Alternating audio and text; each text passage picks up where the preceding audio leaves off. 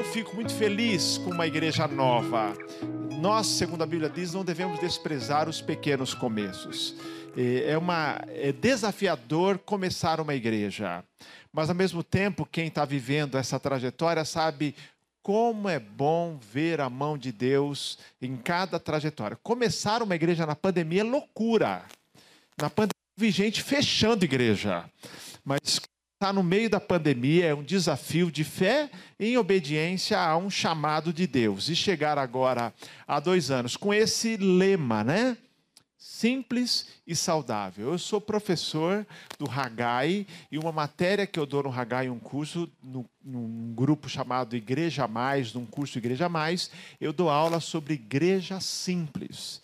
Porque quando fui para os Estados Unidos em 2007, eu fui transformado por um livro que o Lazzarini conhece, é o, igreja, o livro Igreja Simples. Eu fui para um sabático nos Estados Unidos, fui pastorear brasileiros numa igreja americana, mas foi um tempo, já tinha 20 anos no Brasil de ministério, eu com 35 o ano que vem. Gente, então olha só, eu e o Lazzarini, para esconder a idade, a gente anda mais assim, bonitinho, cara de jovem, é para esconder. Eu vou fazer 35 anos de ministério. Mas eu fui para os Estados Unidos quando tinha 20 anos de Brasil, é, 18 em Piracicaba, quase dois anos em Mauá, no meu primeiro ministério. E aquilo foi um refrigério. Poder, eu defendi a ideia de uma igreja focada no que é essencial. Se algo que eu não suporto é burocracia. A burocracia emperra as igrejas. Essa pesquisa que deu origem ao livro Igreja Simples, é, ok, estou pegando, obrigado. Ele fez o, o mostrou para mim num, numa garrafa d'água, ainda bem que eu entendi. Ótimo. Queridos, o fato é que essa pesquisa que deu origem ao livro dizia que igrejas simples, na sua estrutura, na sua maneira de agir, focada no que é essencial, crescem e são igrejas saudáveis. Vocês estão no caminho certo. Porque a pesquisa mostrou, fez uma pesquisa em igrejas de várias partes dos Estados Unidos e descobriu isso. Igrejas simples são igrejas com estruturas bem flexíveis, com foco no discipulado, foco no que é essencial. São as igrejas que estão crescendo e, mais ainda, são igrejas saudáveis. Hoje, ao falar nesses dois anos da Igreja Life, quando a gente é convidado, a gente pensa: o que falar numa igreja num aniversário? Eu queria falar um pouquinho sobre um desafio para cada membro e frequentador dessa igreja. Quem ama a sua igreja faz da oração uma prioridade. Eu quero falar sobre a vida de oração da igreja. Porque, queridos, igreja não é uma organização humana, ela é de Deus nós podemos trabalhar com a estrutura, com os nossos modelos, isso é absolutamente essencial, é a nossa parte nessa história, porém, nós precisamos confiar que a oração vai fazer toda a diferença. Então, quando o assunto é oração, é um assunto que é unanimidade na igreja. Por acaso aqui alguém acha que oração não é importante? Tem alguém? Levante a mão. a oração não é importante, é secundária. Todos nós somos unânimes. Aliás, nós cristãos, nós temos várias questões que nós discordamos e temos pontos de vista diferentes. Eu discuti aqui estilo de culto. Um gosta de um jeito, outro gosta de outro, não é verdade? Os estilos de culto. Se a gente falar sobre funcionamento da igreja, se tem escola bíblica dominical, se não tem escola bíblica dominical, se tem grupo pequeno, se não tem grupo pequeno, se vai entrar nessas teologia, escatologia, pré-milenista, pós-milenistas, midi-tribulacionista, pré-tribulacionista, pós-tribulacionistas, você vai ter diferenças eleição e livre-arbítrio, se você é calvinista ou arminiano, a gente vai ter diferença. Mas quando o assunto é a oração, a igreja é unânime em afirmar que a oração ela é essencial. Nós concordamos, nós entendemos isso. Mas a minha pergunta é: por que, que nós oramos tão pouco? Uma pesquisa feita nos Estados Unidos, entre cristãos evangélicos, chegou à conclusão que um, um cristão americano em média, 20 minutos por dia? Não, por semana. Se fosse por dia, até que estava bem, né? Né? 20, está orando, já está orando 20 minutos. 20 minutos por semana. Mas eu pergunto, e nós? Quanto nós oramos? O quanto nós oramos a cada dia? Aliás, as igrejas que fazem esse processo de sessão pastoral, porque às vezes algumas pessoas falam assim, pastor, você pode me ajudar num processo de sessão pastoral? É mais difícil do que a contratação de um CEO de uma multinacional. Tanta coisa que o camarada quer para aquele pastor. O Lazarene sabe disso. Escolhe uma série de coisas e fala assim, gente, faça só duas perguntas para ele. Faça só a pergunta como que é a vida dele familiar e o quanto ele ora por dia. O resto... Mas não perguntam, porque a questão é a oração. Lutero afirmou, diz que Lutero orava uma hora por dia. Ele dizia, eu oro uma hora por dia, exceto quando eu tenho muitas tarefas. Aí eu oro duas horas. A gente faz o contrário, não é verdade? Ah, eu oro, vamos lá, meia hora por dia. Mas o dia que está muito correndo, muito atarefado, eu oro dez minutos, Deus me perdoa eu oro no trânsito. Né? Não, gente. Entendeu? O Craig Rochelle, da Life Church, fala o seguinte: alguém pode orar e não ser um cristão, mas ninguém pode ser um cristão e não orar. Interessante. Você pode orar e não ser cristão, mas você não pode ser cristão e não orar. E aí ele também diz: se você está ocupado demais para orar, você realmente está ocupado demais. Que é um título até de um livro de Bill Hybels, né? Ocupado de, demais para deixar de orar. Queridos, oração é essencial. Pensando na life, nessa trajetória bonita que já está acontecendo, eu já entrei aqui, já conheci o espaço, é empolgante. E então, quem está desde o começo, fica feliz da vida. Quem está chegando agora também, porque os, os melhores anos dessa igreja estão por vir. A minha igreja é um pouquinho mais velha do que a de vocês. Ela tem 92 anos. 92. E eu sempre digo para eles, queridos, com essa história, nós eu ainda continuo acreditando que os melhores anos da Igreja Batista do Cambuí estão na frente, não atrás. Porque Deus é o Deus das grandes coisas. Então a igreja sempre é assim. Os melhores, os melhores anos da sua vida familiar, da sua vida pessoal e da sua vida espiritual e da igreja estão na frente. Agora, quando eu leio os livros, eu leio muito sobre igreja, nós pastores lemos, é interessante, os livros falam sobre desenvolvimento de estratégias, fala de crescimento, fala de saúde, fala de sucesso, fala de impacto, fala de estilo de culto, fala de música, fala de liderança, mas dá para contar nos dedos os livros que colocam ali a oração. Eu tenho números, eu tenho mais de 50 livros só sobre igreja. E eu fiz questão de pesquisar. Poucos falam de oração. Poucos falam de oração. Graças a Deus, a oração tem sido redescoberta como essencial na vida da igreja.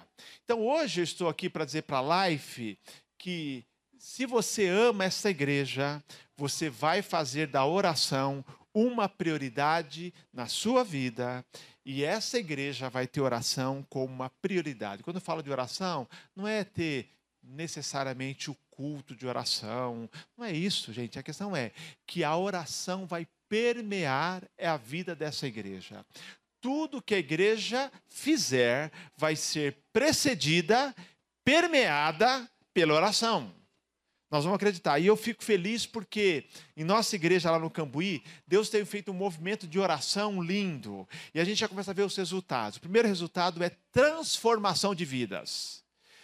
Eu conheço pessoas que estavam assim, 20 anos, que eram infantis, crianças na fé. Começaram a orar, começaram a se envolver com o discipulado, e você vê um testemunho que já mudou a chavinha porque ele descobriu essa caminhada com Deus.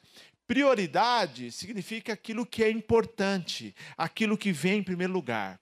E a Igreja Life precisa e deve, a partir é, dessa caminhada como igreja, nesses dois anos, dizer: a oração vai ser a marca dessa igreja. Tudo que fizermos será permeado pela oração, será marcado pela oração. É, o pós-evento, pós-realização será marcado pela oração de gratidão a Deus, porque oração é que move a mão de Deus. A igreja primitiva aprendeu isso muito cedo. A igreja primitiva, a igreja de Jerusalém, começou numa reunião de oração. Lembram? Estavam todos reunidos lá em Atos 1, 14, Atos 2, o Espírito Santo veio sobre eles, desceu o Espírito Santo, iniciando a era da igreja. A igreja entendeu, mas olha só, essa igreja, não apenas em Atos 1, 14, lá em Atos 6, para citar alguns versículos, quando eles escolheram é, os primeiros diáconos, na verdade, os primeiros líderes de ministério, os primeiros líderes ali, eles oraram pedindo a direção de Deus. E além disso, Diz a Bíblia que os apóstolos disseram, porque nós vamos o quê? Perseverar na oração e no ministério da palavra. Nós não vamos entrar em questões administrativas e roubando a ênfase e a prioridade que é oração e palavra. Quando eles foram também enviar Paulo para, para a obra missionária, Barnabé para a obra missionária, diz a Bíblia em Atos 13 que eles oraram e encaminharam. Você, olha o livro de Atos, está todo marcado pela oração. E hoje eu quero compartilhar com vocês um texto que é uma das histórias que fala de oração, para falar sobre a vida de oração na igreja. É Atos capítulo 12. E aqui você vai abrindo, deixa eu contar um pouquinho dessa história, introduzir a história para nós compartilharmos hoje. Atos 12 é a história de uma intervenção poderosa de Deus em resposta à oração do seu povo. Sempre que a igreja ora, o Senhor responde. Então, Atos 12 nos conta essa história, porque essa igreja priorizava a oração. Aliás, a Bíblia é, é, é a história da intervenção de Deus em resposta à oração. Atos 12 daria um bom filme. Aliás, é um filme fantástico. Você se lembra? O texto diz que houve o martírio de Tiago. Tiago foi morto por Herodes. Pedro foi preso. E aí vamos lembrar aqui um pouquinho. A gente lê Herodes na Bíblia. Há vários Herodes na Bíblia. Três são os mais famosos. Primeiro, Herodes o Grande, que governava a Judéia quando Jesus nasceu. Está lá em Mateus 2. Herodes Antipas, que foi o que mandou matar João Batista decapitando-o. Herodes Agripa I, que é o neto de Herodes o Grande, que mandou prender os apóstolos, alguns apóstolos, e que é este que agora, neto de Herodes, daquele primeiro Herodes do tempo de Jesus lá, que mandou matar Tiago e mandou prender Pedro. Então, o neto de Herodes, veja só, essa família é só de gente boa. O, nos nas horas vagas, eles ficavam conversando sobre quem eles iam matar que mandar prender. Entendeu? Parece alguns políticos do Brasil, né? Então, então, todos, quando eles se reuniam, só pensavam em maldade. Mas em todas as vezes, não vou citar aqui, mas você se lembra, todas as vezes eles saíram perdendo. Não é verdade?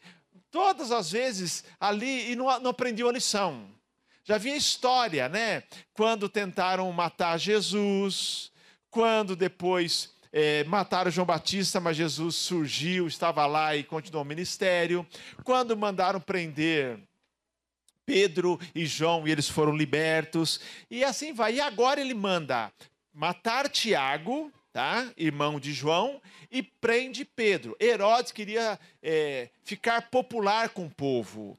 Então ele queria dizer assim: olha, agora os gentios se converteram e eu, e eu defendo a religião dos judeus. E ele queria realmente ganhar pontos com o povo judeu, o, o povo judeu não cristão. Em Atos 12, então tem a história, e eu queria ler agora com vocês essa história de Atos capítulo 12. Abra comigo aí e eu vou ler esse texto.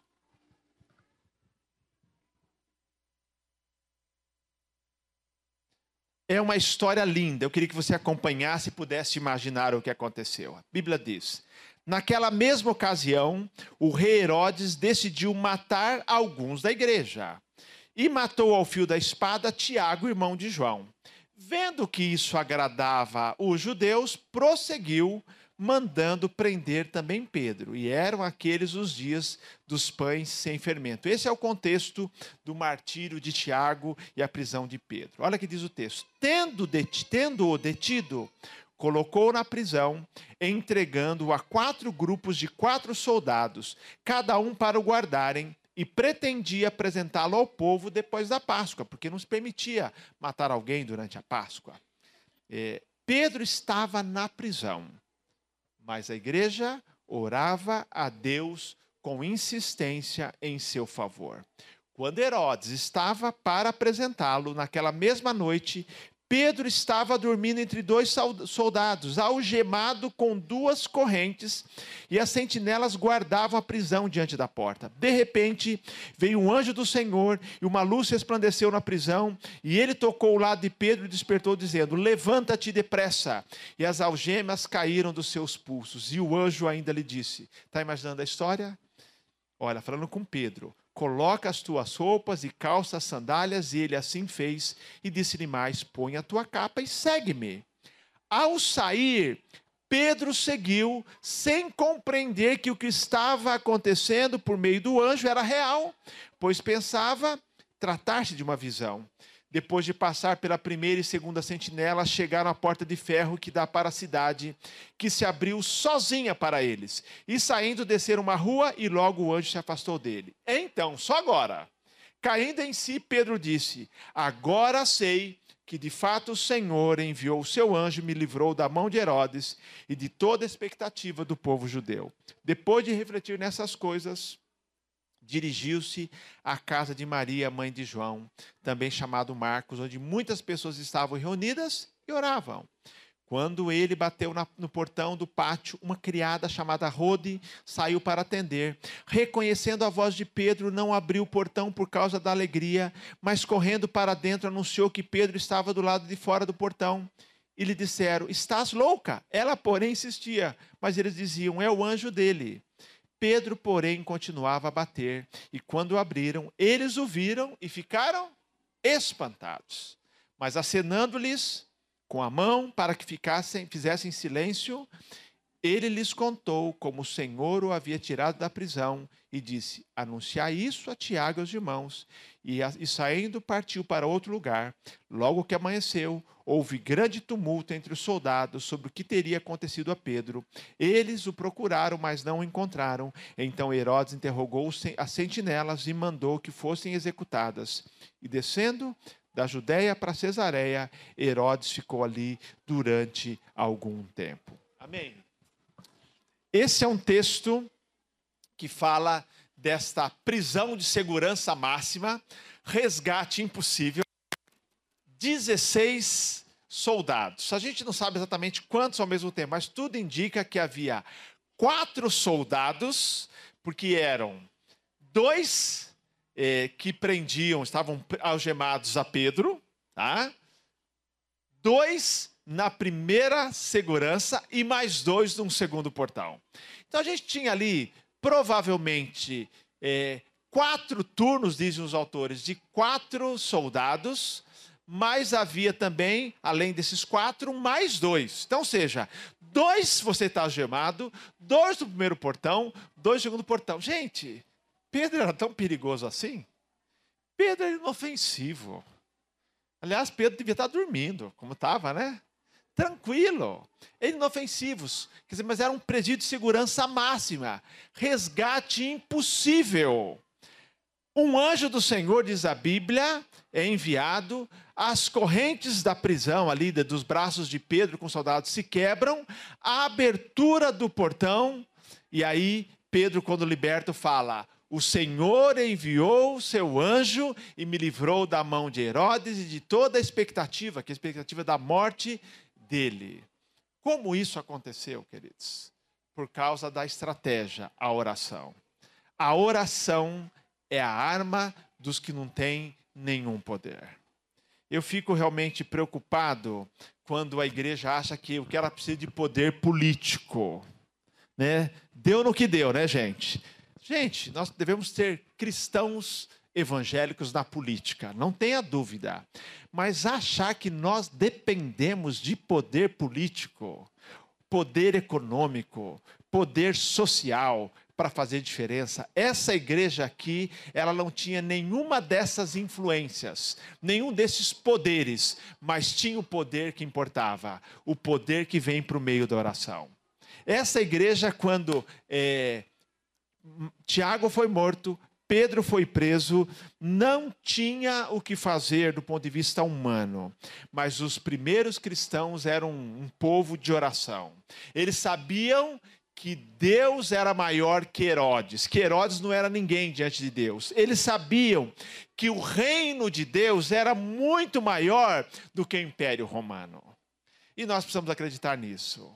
Deus tem feito coisas maravilhosas por meio da igreja. Eu louvo a Deus quando uma igreja nova é aberta.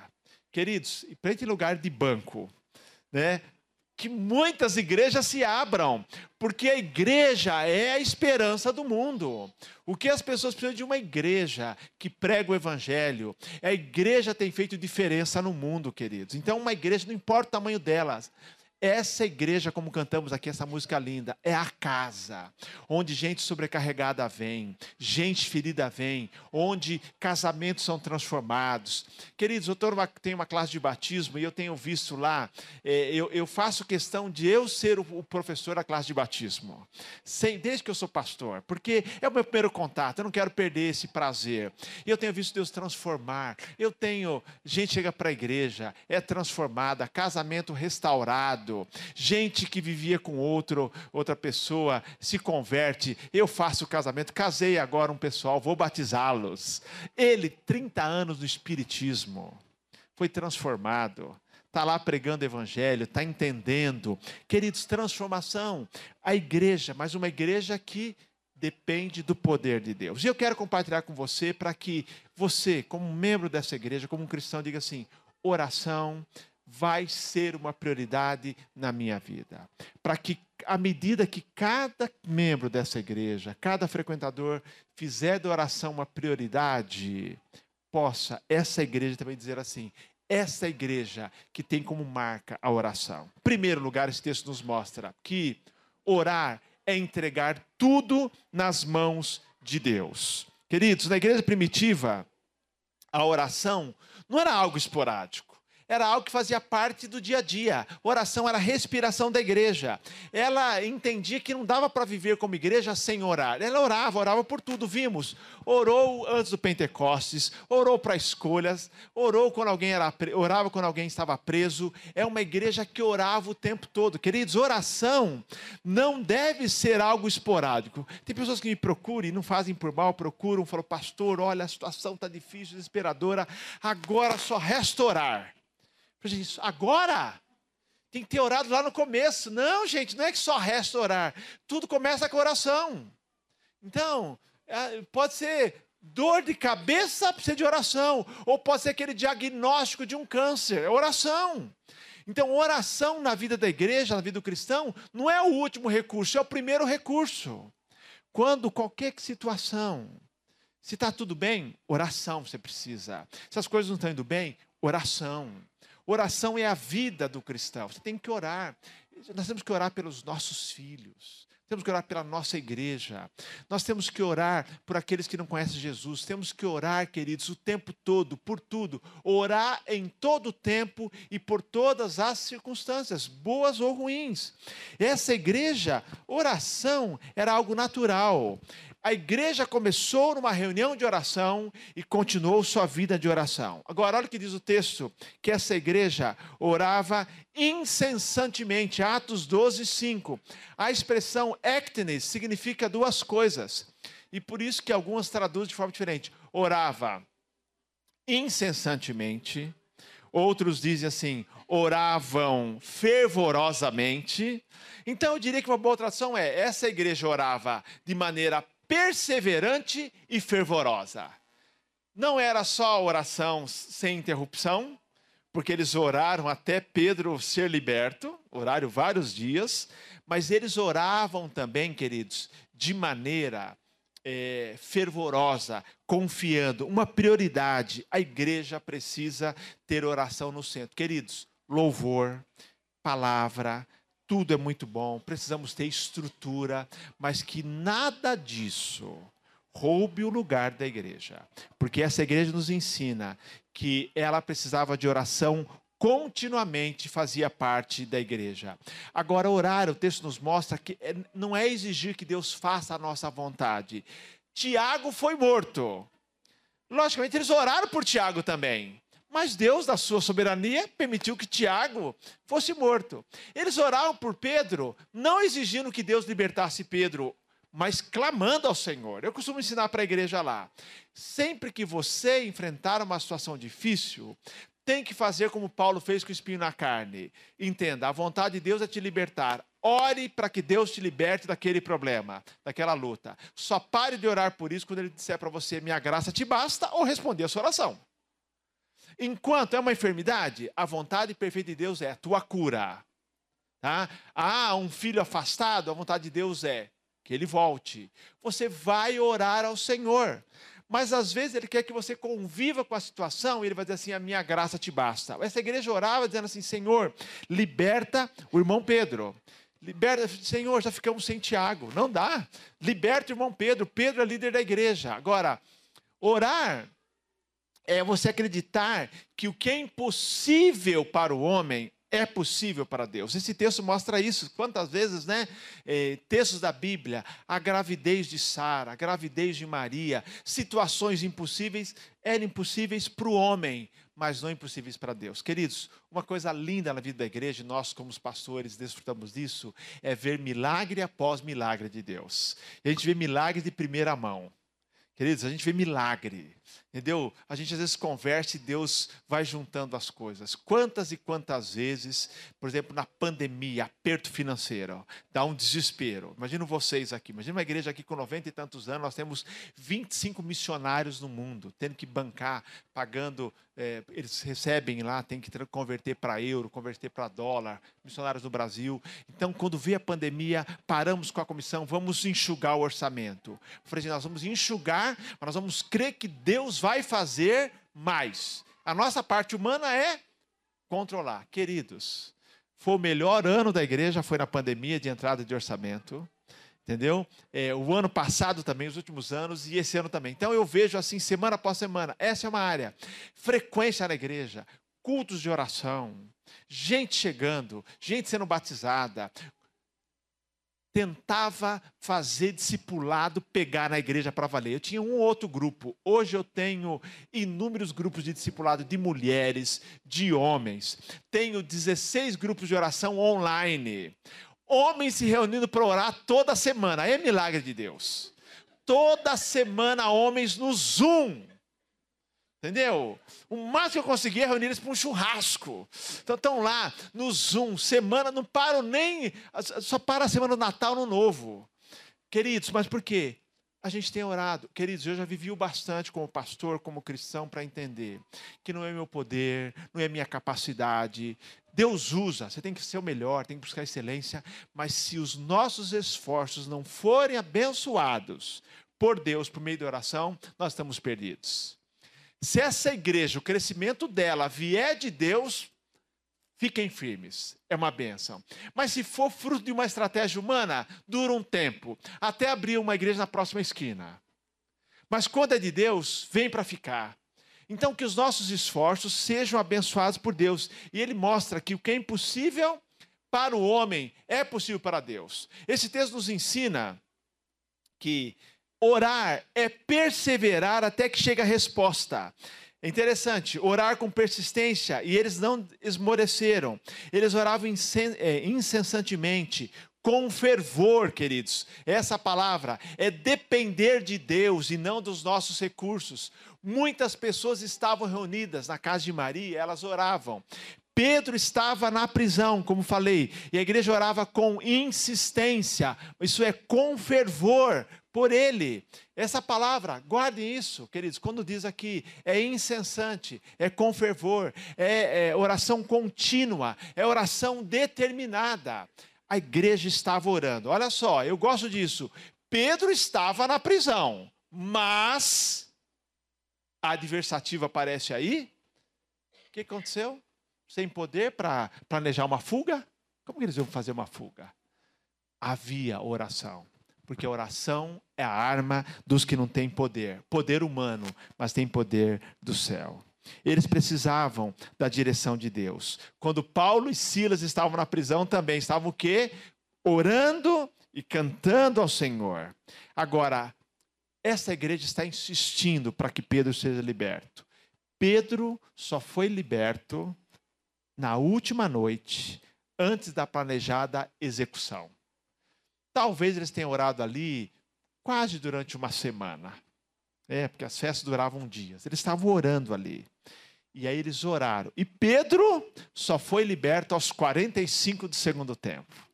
Mas Deus estava no controle, queridos. Deus estava no controle. E aí eu amo o fato que a Bíblia diz que orar sempre é ser surpreendido por Deus, porque a Bíblia diz que Deus faz mais do que nós pedimos ou pensamos. O que eu mais amo na oração é quando Deus faz mais. Uma das músicas que, que tem tocado a vida das igrejas, aqui também eu já vi, é, é sobre a bondade do Senhor. Tua bondade me seguirá. Me seguirá, Senhor. Quando eu olho para a minha vida, quando a gente olha para a vida da Life aqui, porque a bondade e misericórdia do Senhor tem seguido a vida dessa igreja como resposta de oração.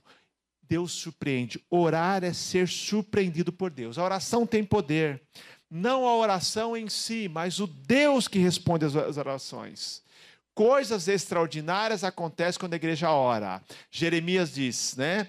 É, que nós devemos clamar, buscar, clamar, e o Senhor vai fazer coisas grandiosas clama a mim, responder-te-ei e anunciar-te-ei coisas grandes e firmes que não sabes. Oração surpreende. Você deve orar, que, ore, Senhor, surpreenda a gente. Que a gente bata qualquer meta, que o Senhor nos dê mais pessoas, mais recursos, mais gente chegando para a igreja, mais líderes. Deus vai dando. Agora, deixa eu colocar para vocês: quando digo que orar é ser surpreendido por Deus, porque eles oraram com fé. Mas não era toda essa fé, não, viu, gente? E eu amo essa história, porque vamos lá, lembrar que Pedro está dormindo, descansando, porque Deus está no controle. Morrer ou não morrer, um anjo chega, toca nele, manda ele se levantar, colocar lá a roupa, colocar o cinto, colocar a capa, e ele, meio sonâmbulo, levanta, manda colocar a sandália, ele começa a sair, e aí, de repente, né, passa pela primeira guarda, a segunda se abre, o portão se abre automaticamente. Primeiro portão eletrônico sem controle. Automático mesmo, né? Entendeu? Ali, ó, acho que tinha um sensor, sensor celestial. Ele passou. E aí, que ele, só quando ele sai na rua, Pedro é a figura, né, gente? Ele está lá do, só na rua que ele se dá conta que não é uma visão que, ele, que era verdade. Aí ele fala, graças a Deus, agora eu reconheço que o Senhor me libertou. Eu sabia que ele ia fazer isso. Ah, sabia sim. Entendeu?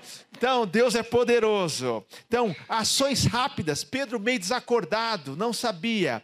E aí, quando ele sai, para onde que ele vai? Para a reunião de oração. Lá estão orando. Então, vamos lá. Aí Pedro bate na porta. Pedro, vou explicar. Pedro já estava com medo. Falou, abre logo, porque eles vão me pegar. Estão vindo atrás. E ele bate na, na porta. Uma menina, Rode, vem, ouve, reconhece a voz de Pedro e com alegria não consegue nem abrir. Né, queridos? Ela volta e o pessoal está orando. Então, vou explicar. Eles estão orando assim, de mãos dadas. Igreja primitiva e fervorosa. Senhor, liberta irmão Pedro nós cremos que o Senhor tem esse poder. A menininha chega e fala assim: Pedro está na porta. Menina, está atrapalhando a reunião de oração. Vamos lá. Senhor, liberta Pedro. Pedro está na porta. Está louca. Senhor, liberta. Nós cremos no teu poder. Sabemos que o Senhor vai libertar Pedro. Não, é o anjo dele. Então continua orando. Que só depois de muita insistência, eles vão lá abrem a porta e aí a Bíblia diz né, que eles começam a conversar. Pedro pede silêncio e conta toda a história do que aconteceu. Queridos, vejam só, isso é um incentivo, porque eu também não tenho, não tenho toda essa fé. A minha fé não é melhor do que a fé desse povo. A gente ora, a gente acredita, mas como aquele pai que fala é, para Jesus: sim, eu creio, perdoa a minha incredulidade. Nós oramos assim. Tá? Mas Pedro, queridos, nessa hora, é, fala, explica toda a história. Para mim, isso é irônico. Que o povo que estava orando com fervor e insistência considera louco uma menina que diz que Pedro está lá. E não acredita. Agora, é, é, eu fico feliz porque essa história está na Bíblia. Tiago depois nos explica que Elias era homem como nós, sujeito às mesmas paixões, ou seja, oração é para gente comum, porque o poder não está em quem ora, mas é no Deus que responde. Então, ore com fé ou sem fé, porque Deus responde. Ore com muita fé ou pouca fé. Nós somos surpreendidos por Deus, queridos, essa é a verdade. Orar é perseverar apesar da nossa pequena fé. Ore com muita fé ou com pouca fé, mas você ore sempre, porque quem ora é surpreendido por Deus, queridos. Ao ser surpreendido, me lembro uma história. Diz que uma igreja, como a Life, começou numa cidade, alugou ali um salão nos Estados Unidos, começou a reunir, mas depois um bar abriu na esquina, perto da igreja. Domingo à noite tinha culto na igreja e o bar, né? Não vou dizer que tinha pagode, porque era nos Estados Unidos, mas estava lá com música alta. E aí começou a atrapalhar o culto. O pastor, muito homem de fé, convidou a igreja para uma cruzada, uma campanha de oração. Vamos orar. A oração deles, qual foi, vocês imaginam? Fechar o bar. Então, fizeram campanha, oraram semanas após semanas orando para fechar o bar. O fato é que um dia caiu um raio naquele bar, pegou fogo, acabou com o bar. O dono do bar ouviu dizer que a igreja estava fazendo uma campanha para o bar fechar. Foi na justiça contra a igreja. Foi na justiça, abriu um processo dizendo assim, contou a história, né? Estavam orando. O pastor foi convocado pelo juiz para uma audiência é, inicial para conversar. E aí o dono do bar fez a acusação, o advogado dele, e ele dizia: Olha, eu tinha um bar ali, a igreja começou a orar, um dia meu bar pegou fogo, tal, tal, né? E aí ouviu a história, o juiz olhou para o pastor e falou assim: O que o senhor tem a dizer sobre isso? O pastor disse: Olha, seu juiz, que nós oramos para que o bar fechasse, é verdade. Mas daí dizer que o bar pegou fogo por causa da nossa oração, já é demais. O juiz olhou para o pastor e falou assim: Eu não acredito no que eu estou ouvindo. Estou diante de um dono de bar que acredita mais na oração do que o pastor da igreja. Queridos, tem hora que o mundo acredita mais na oração do que a gente. Eles vêm pedindo oração para nós. Um, gente que chega na igreja novo pede oração porque acredita. Queridos, nós precisamos ser uma igreja que dá prioridade à oração, que crê no poder da oração. O funcionamento da igreja não é como uma mera organização. Não basta só técnica, metodologia. Essa igreja é do Senhor. Ele é o dono da igreja. Ele é o combustível dessa igreja. Há um milagre à nossa espera. Deus quer realizar grandes coisas, mas ele a porta que abre esses milagres é a oração. A porta que abre esses milagres é a oração. A oração tem poder, não a oração em si, mas o nosso Deus que responde às orações. E que a gente possa ver na vida dessa igreja muitas intervenções maravilhosas de Deus. E para terminar, talvez você conheça a história, como ela termina. A história começou com Tiago morto, Pedro preso, Herodes reinando. O evangelho sendo prejudicado. A história termina, os outros versículos não vou ler, você conhece. Herodes morre, porque foi elogiado, fez um discurso, foi elogiado, e ele não deu glória a Deus. A Bíblia nos diz. É, Pedro solto e o Evangelho, como diz a Bíblia no final do capítulo 12, prevalecendo. Sempre assim. As coisas mudam por meio da oração. A igreja primitiva era uma igreja que orava. Nós também queremos ser uma igreja, queremos ser crentes, que prevalecemos em oração, crendo nos milagres de Deus na nossa vida pessoal, na nossa vida profissional, na nossa vida familiar e na vida da nossa igreja para a glória dele. Que Deus nos abençoe. Amém.